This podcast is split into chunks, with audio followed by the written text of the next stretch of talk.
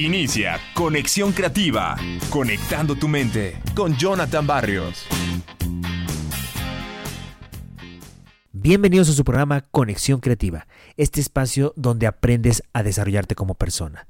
Mi nombre es Jonathan Barrios y estoy muy contento de que estamos compartiendo ideas para estar al 100, que están basadas en el libro Tom Rath, el que nos puede escuchar en las diferentes plataformas, en ebooks, en TuneIn, Spotify, Speaker, iTunes Podcast, iHeartRadio, Google Podcast también, y en nuestra plataforma madre SoundCloud, donde vas a encontrar los diferentes programas de todas las temporadas, ahí, ahí vas a encontrarlos.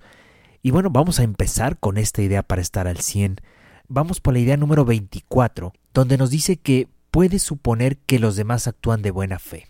Bueno, pues cada interacción está acompañada de una decisión. Y cuando te encuentras con alguien que irradia enojo u hostilidad o simplemente te ignora, esa negatividad puede cancelar cualquier intercambio positivo que pudo ocurrir. Digamos que un hombre pasa de prisa, choca contigo y provoca que tires tu café o la bebida que tengas en tu mano mientras estás afuera de una cafetería platicando con tus amistades.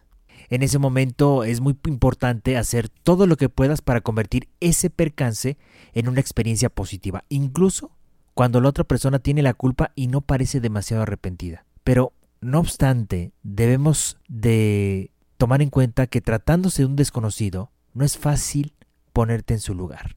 Bueno, pues la reacción de otra persona es más importante para su bienestar subsecuente que para el mío. La gente que cree que uno actúa de mala fe se hace daño a sí misma. En las palabras del CEO de PepsiCo, Indra Nooyi, ella menciona que cuando imaginas que los demás tienen intenciones negativas es porque estás enojado. Si eliminas ese enojo y empiezas a suponer que los demás actúan de buena fe, entonces te sorprenderá.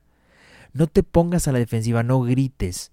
Trata de entender y escuchar. Incluso cuando te encuentres a alguien que actúa innegablemente de mala fe, que vaya que lo podemos encontrar, pero no porque te chocó alguien, eh, te pegó sin querer, significa que está actuando de mala fe. Pero si te encuentras a alguien de mala fe, que es raro, de todas maneras te conviene tratar de convertir esa situación en algo positivo. Entonces, ahí evitas alterarte y tener que pensar en ello el resto del día. Mientras te das cuenta que convives con propios y desconocidos, busca que tus interacciones terminen aunque sea un poco mejor de lo que empezaron. ¿Y por qué te lo menciono? Porque cuando a veces tenemos esas interacciones que llegan a afectarnos y además pensamos que fue de mala fe, nos daremos cuenta que eso nos perjudica o por lo menos existe esa influencia negativa a lo largo del día. Trata de que tus interacciones terminen un poco mejor de cómo empezaron. Y yo espero que este mensaje, aunque es breve, te haya ayudado. Yo te dejo con esta idea. Recuerda seguirme en mis redes sociales, Jonathan Barrios Bustos, en Facebook e Instagram, y Jonathan Barrios en mi canal de YouTube.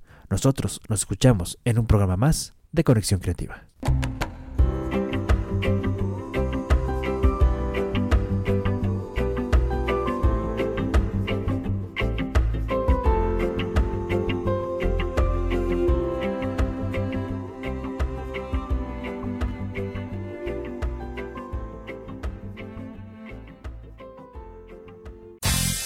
Hasta aquí, Conexión Creativa, conectando tu mente con Jonathan Barrios.